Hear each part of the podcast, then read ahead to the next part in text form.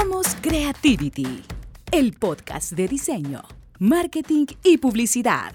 Síguenos en Spotify, Apple Podcasts, Google Podcasts y en nuestras redes sociales. Nacimos con la idea de hacer del conocimiento algo fácil de entender y lleno de ideas para emprender.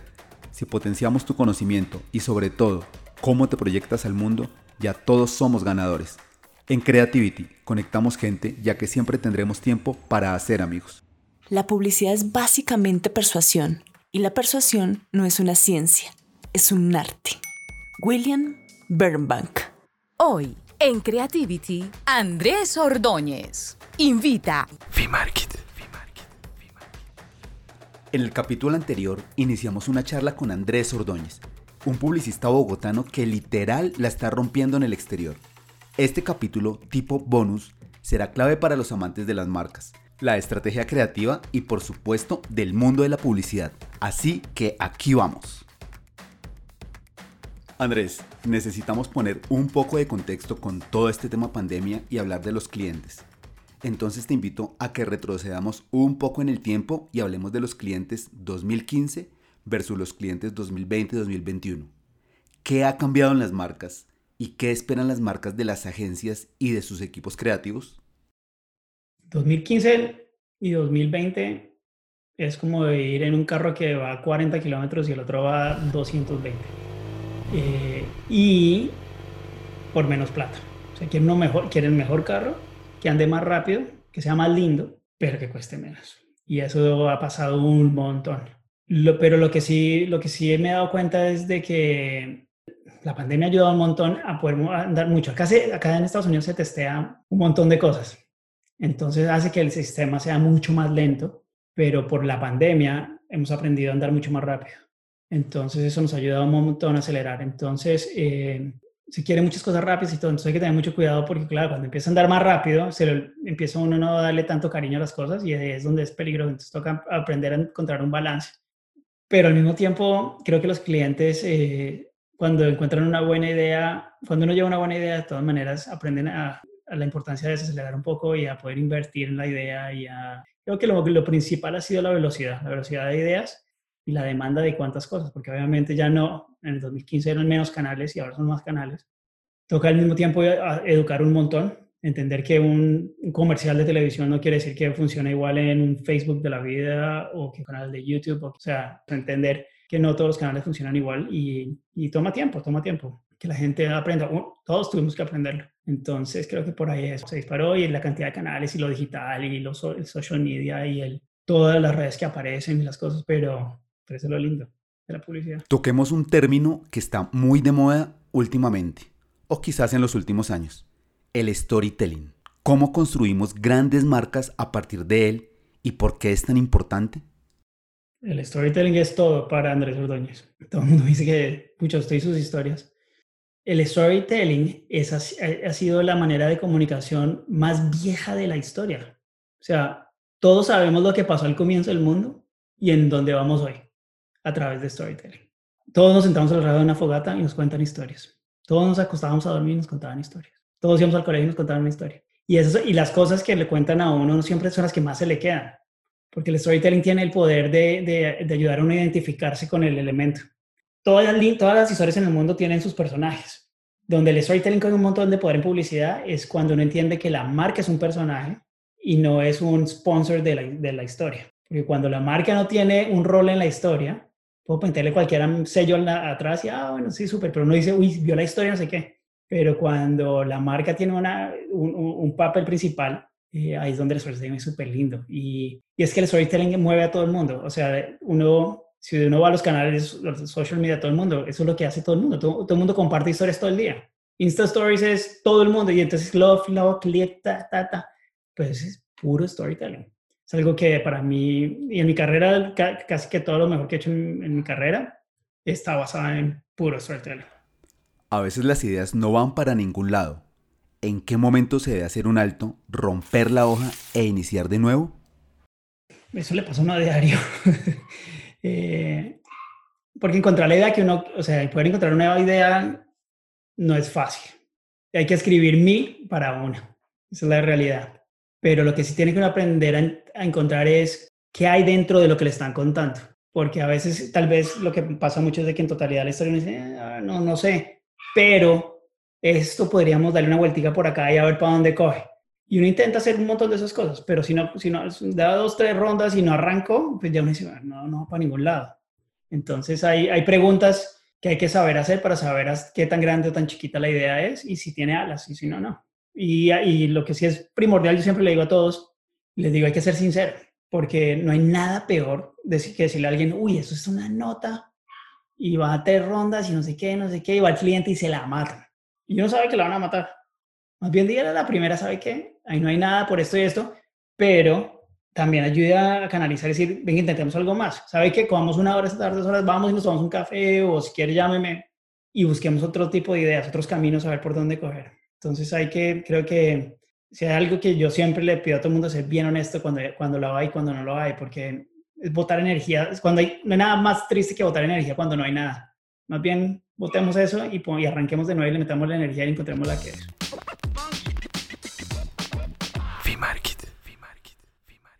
A veces los equipos creativos debemos enfrentar la frustración.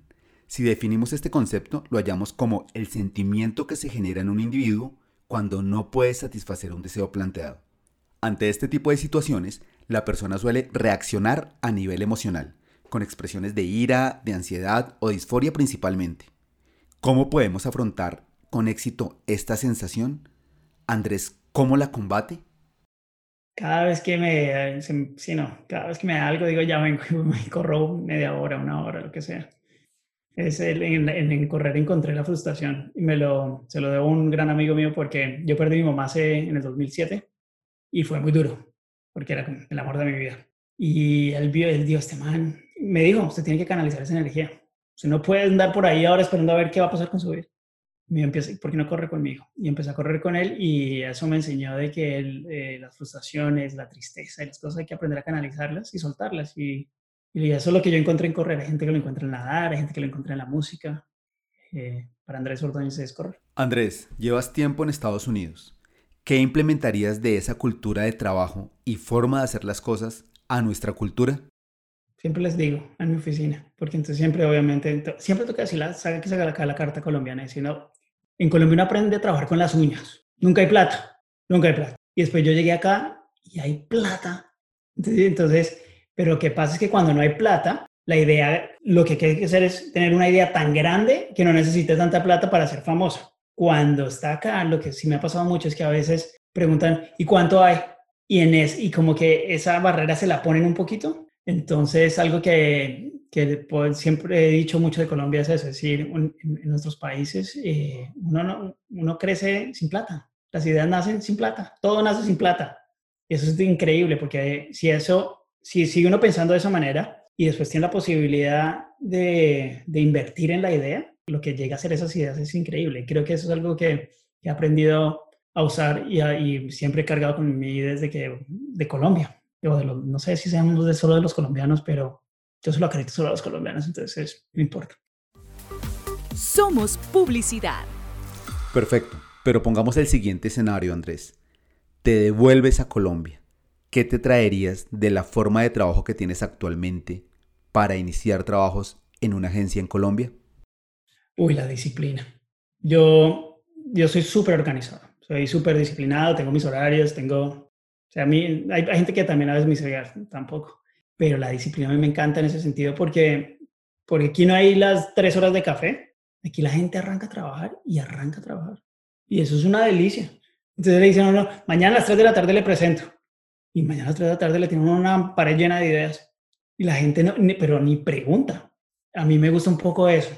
O sea, sí le hace una falta el momento de socializar, no sé qué, no sé qué, pero creo que como latinos tenemos una tendencia a socializar más que a trabajar a veces.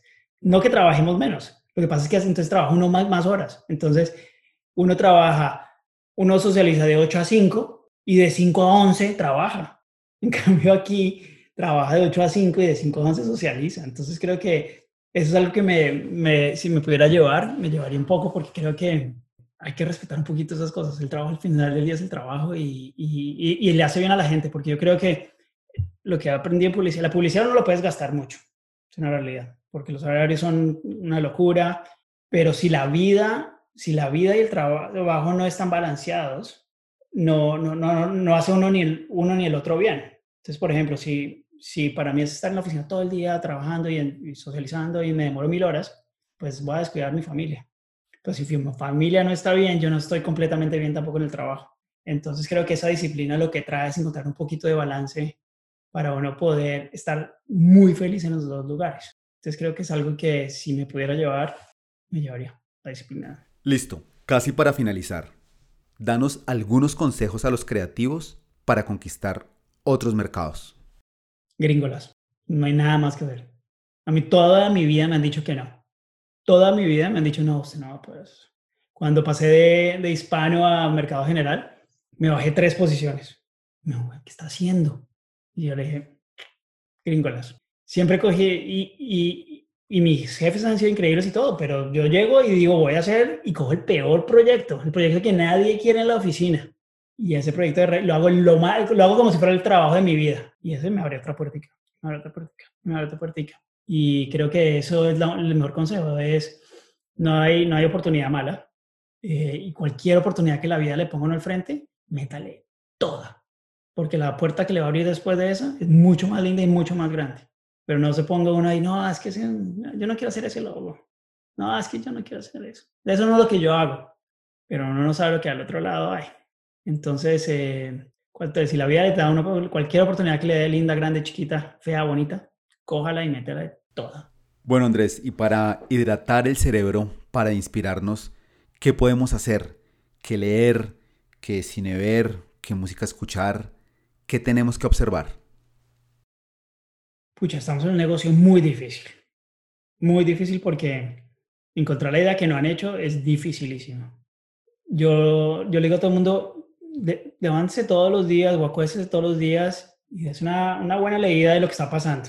Véase los concursos, entienda los casos. Si está hablando un editor, nos ponemos, nos ponemos a ver películas y hablamos de referencia de películas. Si estoy hablando de ideas, hablo de referencia de ideas de otros países, de otras cosas y vemos casos y entendemos, vea, que se, ha, que, se, ha, hecho en, tecnología móvil. Nos a mirar casos de todo el mundo.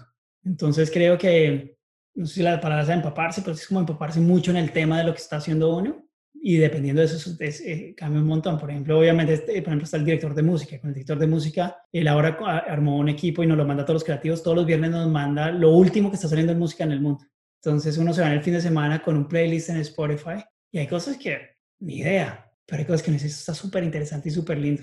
Cada categoría en la que estamos hay que tratar de, involucrarse y entenderla y estudiársela y así y así y, observar un montón. Observar, observar, observar, observar. A veces las ideas están al frente de uno y uno ni las ve.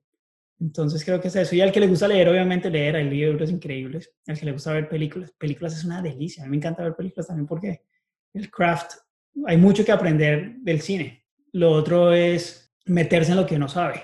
Porque me dicen, oye, hay que hacer un video para, no sé, TikTok. Si no, es que no tengo TikTok. Pues métase y aprenda eso y haga 800 videos y haga el oso, pero métase, métase, métase, métase. No, es que no leo. Pues empieza a leer, empiece con los libros chiquiticos y va a ver que en un año va a estar leyéndose Biblias. Entonces creo que eso es lo que siempre le digo a todo el mundo. ¿Qué es lo que, a qué le tiene miedo? Porque nunca lo ha hecho. Métase y lo que está trabajando por favor, o sea, tiene, usted yo le digo a todo el mundo, usted tiene que saber que eso ya existe. Yo, yo, ahí, yo tengo reuniones en donde, y eso lo aprendió un creativo, un, un jefe, pues ese tipo no le decía casi que página 73 de Archive de tal año, y entraba uno y estaba la idea de uno. Pero también le enseña a uno que hay que seguir empujando. Entonces, eh, creo que eso de sentarse a pensar y que nadie más ha hecho esto, yo, no, hay mucho hecho y hay que, y hay que, hay que, y hay que leer y hay que educarse y hay que mirar y y ver cuál es la vara. Yo siempre le digo a todo el mundo, ¿cuál es la vara para esta campaña? Entonces, la vara es qué es lo mejor que existe en ese tipo de publicidad en el mundo. Vamos a verlo y con el cliente lo estamos, em, o sea, no lo estamos empezando, pero hay muchos con los que lo estamos haciendo ya. Le decimos, venga, vemos que existe. Dígame cuál es su vara creativa. Yo le cuál es mi vara creativa dentro de, de su categoría y otras categorías y de lo que usted está buscando. Y ya sabemos de dónde arrancamos. Pero eso solo se sabe si está uno todo el tiempo metido en el cuento y tratando de, de aprender y y todos los días aprende algo, todos los días hay algo nuevo que uno no sabe y, ya, pero con el acceso que hay ahora es imposible decir que no, no, no, yo nunca había visto eso, no lo había buscado tampoco. Creo que es eso. Estamos en un mundo ultra competitivo. ¿Cómo manejar este tema de la competencia que a veces también se puede tornar un poco desleal? ¿Cómo llegar a tener este manejo con el cliente que quizás no queremos que se nos vaya? ¿Cómo podemos hacer la retención? ¿Cómo manejar todos estos temas de competencia? Hay que aprender a hacer, yo, le digo, eh, el problema más grande que tiene una agencia es cuando uno es la agencia del cliente. Cuando uno es la agencia del cliente, uno es un proveedor más. Cuando uno es el partner del cliente, no es la agencia del cliente. Un partner no deja un partner, un cliente deja una agencia. Entonces hay que aprender en esta vida a ser partner. Y un partner no solo piensa en un comercial de 30 segundos, sino piensa en innovación, piensa en nuevas formas de, ayudarle en el negocio, ayuda al cliente en algunas cosas. Eh, hay que aprender a ser partner en la vida y eso no se lo quita a uno nada. Que no se vuelve partner, eso no, le gana, no, hay, no hay nada que le gane a uno. Y en cuanto a la competencia, es una delicia nada más rico, porque uno siempre quiere hacer mejor publicidad que el otro, sino para qué estamos en esto. Entonces siempre uno quiere tener el, darse el gustico de decir, sí, eso lo hicimos nosotros. Entonces creo que la única sí que es, siempre digo, tenemos que ser partners. Presupuestos publicitarios versus creatividad. Un punto a debatir. ¿Qué tanto la creatividad debe ser cortada por el presupuesto publicitario? O quizás, ¿qué tanto el presupuesto puede ser un trampolín importante para la creatividad y tener esas ideas ganadoras? Yo, sí, eso existe aquí eh, en Colombia existe aquí, eso existe en todos lados. Al final del día todo el mundo tiene el problema del presupuesto. Cuando me ha pasado que el presupuesto me lo cortan, me lo cortan y me ya, o sea, la pobre idea está ahí como un pescadito fuera del agua ahí debatiendo, siempre voy al cliente y le digo, usted no puede comprar la idea. O sea, usted lo que quiere es esto y hagámoslo, pero hágame un favor, deme permiso de hacer esta idea en otro lugar. Y eso les jode pero si no le va a meter la plata y no la puede hacer, regálasela a alguien más. Y lo he hecho un par de veces y no, les gusta mucho, pero al fin del día hay, hay, que decirles, decirle porque también uno tiene que demostrar de que uno sí cree que esa idea es tan grande como se la está vendiendo. Y también yo respeto que si no tiene la plata para hacerlo, pues usted también tiene que, volvemos, un par le dice, vaya, no tengo plata para hacerlo. Entonces, una buena idea, dejarla ir es muy jodido. Entonces yo no, o sea, y también la otra es, pucha, si hay algo que aprendemos en la publicidad es a conseguir favores. Siempre hay alguien que la quiere hacer la idea. Eh, lo que pasa es que es peligroso porque si no se puede malo acostumbrar y dice, ah, pues usted lo hizo por la mitad de precio con este, sí, pero es que no, la parte que no sabes de que esta persona viene haciendo tantos proyectos conmigo y no sé qué, pero, pero el presupuesto, sí, el, del presupuesto es muy difícil de manejar. Lo que pasa es de que la parte de presupuestos y ideas, hay que, volvemos, hay, hay, que ser sinceros. Si el cliente no puede pagarla por X o Y razón, también hay que decirle, también tiene que ser sincero, decirle, lo entiendo perfectamente y usted lo que quiere es esto, hagámoslo y va a quedar increíble, pero lo, que sí es déjeme hacer eso. Yo lo acabo de hacer con uno de mis clientes y no, me dijo, no, no puedo, no puedo. Creo que no, y no era por presupuesto. Me dijo, creo que eso se me, se me va a devolver y eso no me va a dar buenas relaciones públicas. Y le dije, entonces me, me deja llevar al otro sitio. Me dijo, ver, y ahora lo llevo en otro sitio y fue de las primeras personas que comentó en la idea y dijo, qué lindo proyecto. Ahí está. Entonces, es, volvemos a hacer, hay que ser sinceros y ser abiertos y, decir las cosas como son, porque eso es lo que hacemos todos como, como, como partners y por el amor a las ideas, hay que cuidarlas. Esos son bebés, hay que cuidarlos y hay que mantenerlos y hay que buscarle su casita y, ver cómo, quién mantiene esa, esa, esa rienda. Terminamos los dos capítulos con Andrés pero les queremos compartir esta experiencia. Cuando Laura, nuestra directora de comunicaciones, nos dijo, conseguimos al crack de la publicidad, pero antes de iniciar, él quiere conocer al equipo y hablar dos o tres minutos para no arrancar en frío. Les decimos que esa charla duró casi 35 minutos, tanto así que le llegó su almuerzo y seguimos hablando. En realidad, casi que sacamos un podcast de esta charla inicial. Nada que decir. Andrés Ordóñez es un gran personaje. Quedamos en realidad encantados. Andrés, de corazón, gracias. Hola, yo soy Andrés Ordóñez, Chief Creative Officer de FCO Chicago y los invito a escuchar Creativity Podcast. Una delicia, gente increíble. Yo me acabo de vivir la experiencia completa. Pensé que era un podcast de 20 minutos y creo que llevo una hora, así que con eso les digo todo es un momento para contar historias y aprender de cada uno, así que espero escuchar esta y muchas historias al lado de, todos ustedes que, nos están escuchando en este momento. Entonces, Creativity Podcast. Creativity, el podcast. Gente conectando ideas. Visita nuestra página web www.creativitypodcasts.com.co. Creativity es una producción Dream Market.